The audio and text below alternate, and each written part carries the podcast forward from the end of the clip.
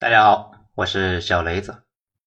大学毕业了，该去跑网约车还是送外卖？文章来自于微信公众号“九编”，作者二号头目。这段时间呢，总有小伙伴跟我抱怨，大学毕业不好找工作，那不如呢去送外卖得了。恰好啊，我也懂一点外卖。对于他们这类的牢骚呢，只能够跟他们说。送外卖这个事呢，既是体力又是脑力。尽管谁都可以去，但是啊，跟土木和机械比起来，那只能够更卷。想干出点名堂，真的不是一般的难呢。去年在微博上突然收到一条消息，有个哥们呢上来就问我，说是呢我马上毕业了，当然他也没说是啥毕业，工作不好找，请问该去跑网约车还是送外卖呢？希望呢，我能够给他解答一下人生疑惑。我觉得应该是恶作剧，没理他。不过对于网约车，咱们确实呢了解一些，因为我一个远房亲戚专科毕业之后呢，好逸恶劳，不想经常打螺丝，家里面人给他买了辆车呢，跑出租。此外呢，我以前也有同事在网约车平台做到了高管。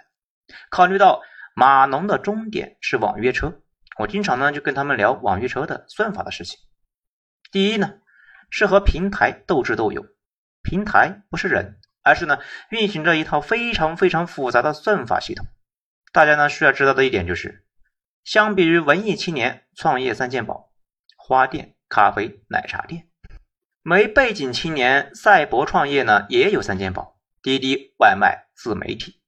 前者之间呢是面对市场的暴击，后者呢主要是跟平台呀斗智斗勇。最基础的新手呢，一开始会被推单，前面这些呢一定要好好干，积极让客户呢给好评，有啥事呢一定要和客户解释，让他们理解。平台最喜欢呢评价高、投诉少的接单积极的司机啊，因为帮他挣钱呢，把自己的评级弄高那是基础，而且呢平台呢有一个恶人岛机制，如果客户对你的评价不高。你这种司机呢，就属于啊平台想尽快丢弃掉那种，于是派单的时候优先就会给你派那种非常不好说话，而且呢事很多的客户，让你们互相折磨，直到你尽快呢心服口服退出为止。这种客户平台流失了那也不在乎，然后就是怎么呢多接单啊，比如什么时候什么地方单多啊，去哪里能够接到回程单。自己呢弄一个客户端呢，看哪里的车比较少，然后自己呢过去占位子。附近车多的话，自己呢把车头朝着热点地区，因为掉头是一个很费时间的操作。平台希望呢网约车和保持移动状态容易有单子，没单子就停在那里傻等，是最吃亏的。你不刷新位置，平台算法里面你的权重呢就会降低，更加不会推单给你。平台的运营过于复杂。以至于呢，有了一些玄学这个味道。某地平台内部呢，流传着一个不是段子的段子。他们的一个高级算法工程师啊，毕业之后去做网约车，整体呢成绩很差呀，马上就进入恶人岛了呀。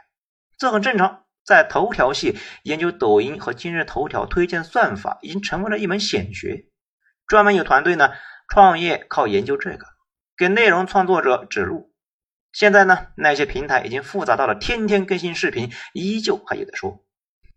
不过还没等我在微博跟那个小伙伴呢沟通网约车的小技巧，他已经呢在那里自言自语，那说什么跑网约车那还得有辆车，最好呢是电动的，并且得有充电桩才行，不然去充电桩充电电费太高啊，赚不到啥钱。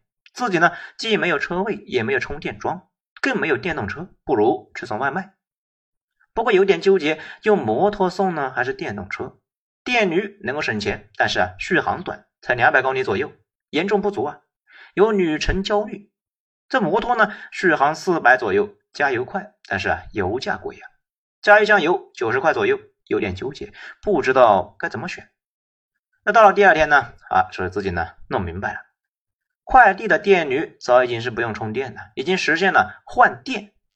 去一个就跟快递柜一样的东西那里呢，把电池从底座取出来，直接换一个已经充好电的，这样就没有旅程焦虑了。所以呢，决定买电驴。我的心里一惊呢，这货难道是真的去送外卖？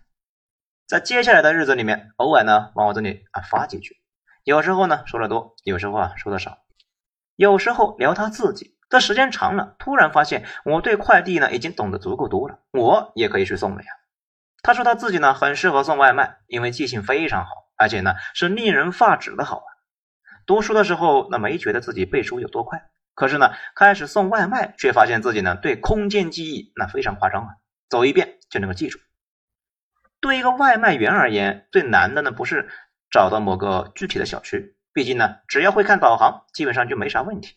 只是啊进了小区之后，能不能够快速的找到单元楼，这是一个大问题啊。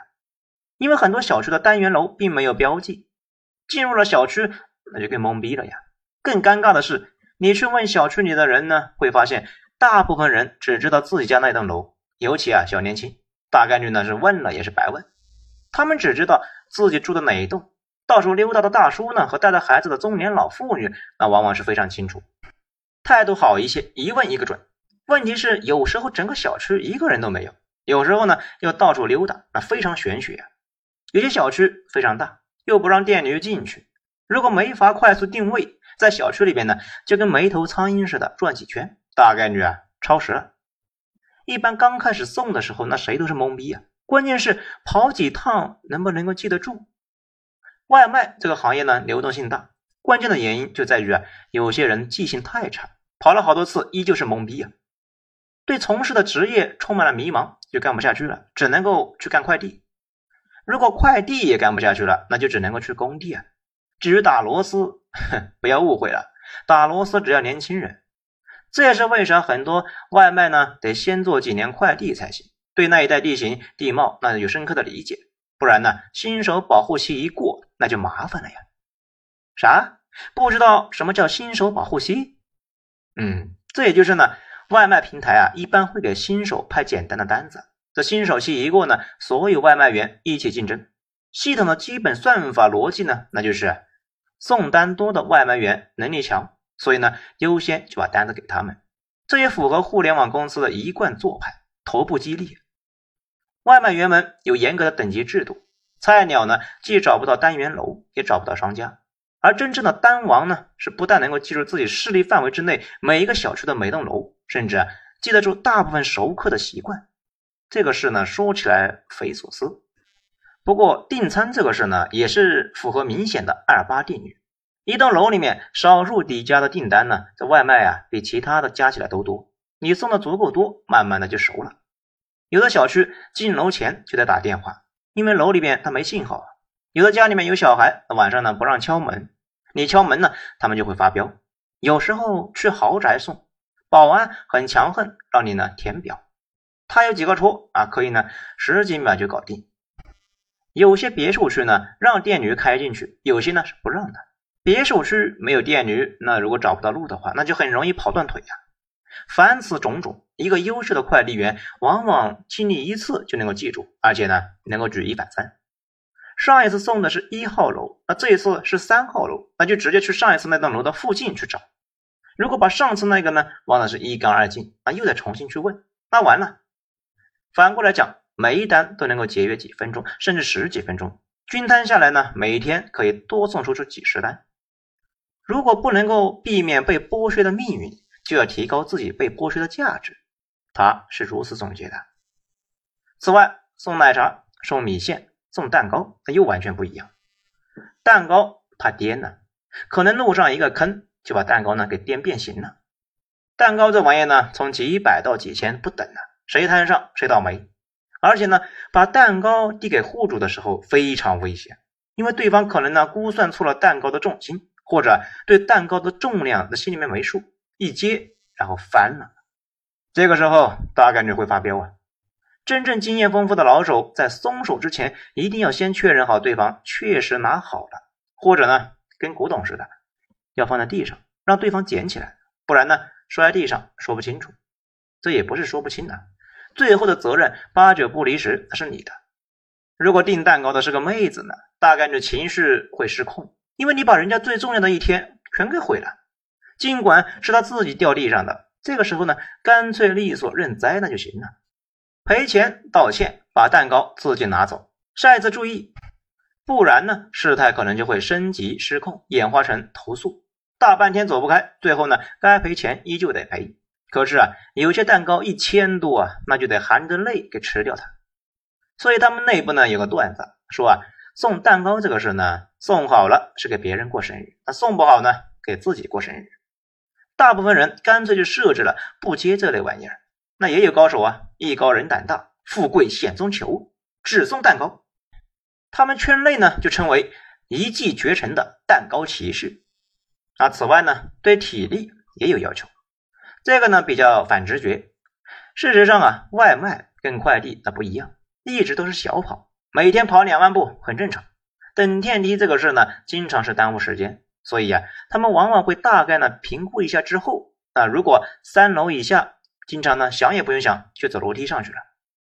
咱们这个粉丝呢，可以维持着二十层楼三分半的平均水准。之前北京的一个人社部的副处长，他去送外卖，十二个小时赚了四十一块。他就是在上岗第一天踩了所有坑，找不到具体单元楼，走错了好几次，到楼下没电梯。爬了一次楼梯呢，半天缓不过来，最后啊累得崩溃。一个小时送了一单，估计呢还得被投诉一次，能够赚到四十一，他不错了呀。而真正的单王就是在各种细节里面抠时间，每一单都平稳的送出去，积少成多，慢慢的呢就成为了真正的高手。艺高人胆大的高手们，甚至一次可以送十几单啊，这个呢没瞎说啊，真的有，每天都有。平台就会给这些人高级优先。此外呢，他不介意下雨天送，大家呢出不来门，喜欢点外卖。更关键的是啊，有恶劣的天气补助。这个运力不足的时候，为了吸引躺在家里边不出来的快递上班呢，会加大补贴。就算不能够及时送到，那客户呢还不能够怎么抱怨。同理，冬天比夏天生意好。冬天呢，大家能够不出门，那就不出门。他们反而觉得不冷不热的好天气，那不是啥好事啊，因为这就意味着淡季，大家呢都跑出来接单，人多单少，他赚不到啥钱。最近呢明显生意不错，他前几天呢给我看了他那个 app 上的界面，上个月的等级是无上战神，到了这个级别呢，每单多加四毛钱，跑了近两千单，配送里程四千多公里，月收入一万五左右，也就是说啊，一天就得跑六七十单。基本上醒来就跑，一直呢到睡觉。他比较看不惯的是他一起住的那个小伙伴，他们尽管处于同一个行业，但是啊所在的细分领域他也不一样。他做外卖，另外一个小伙呢是做闪送，他们两个都是行业里面的佼佼者，现在啊等级都比较高。在他眼里面，闪送那个小子啊简直是在天堂，单子距离比较长，沿途呢可以说是算兜风吧。经常送一些电子产品啊，护照、房产证，客户呢一着急就愿意加钱，日子呢过得非常爽。不过啊，他也表示各有各的难呢。曾经有个大佬做过闪送的一个模型分析，结论呢是闪送的市场规模不足，而派送员的等级非常严格，而平台的推单呢明显有偏向，有单子让高等级的筛一遍，最后的结果就造成了所谓的。高级的送不停，低级的呢做不停，啊，这个做呢就是坐等的做。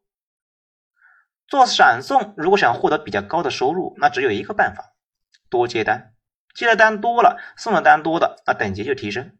等等级高了之后呢，接单的概率那就高了。这就要求花时间熬啊。有的人是两个人呢，用一个账号，几乎每天二十四小时在线，才能够尽快的把等级给提高上去。这样一来。就不能够停，必须呢一直保持接单状态。如果等级被人超过，很可能就接不到单子。按照他现在的情况，如果转化做闪送的话，想快速提高等级很难。如果只是兼职送的话，等级提高的很慢，接单概率那很低。那还是要靠送外卖来作为主业。而且闪送和外卖是两个不同的细分市场，技巧和要求它也不一样。他在外卖方面的经验呢，未必有用啊。他也没有办法去试着玩一段时间的闪送，因为啊，他现在等级的领域呢已经很高了，几乎是解锁了平台所有特权。那些单子都是他们筛选一遍之后才会给下边的骑手。如果跑去搞这个闪送的话，过段时间这些等级啊就崩了，那可就得不偿失啊。事实上，我在外卖平台上班的小伙伴呢也证实了这一点。他们说啊，等级越高的骑手离开率越低，因为他们也被头部激励了。至于未来什么的，他说呢，根本就没去想。互联网大厂的九八五都在担心未来的事情，他呢就更加不用操心了，不配。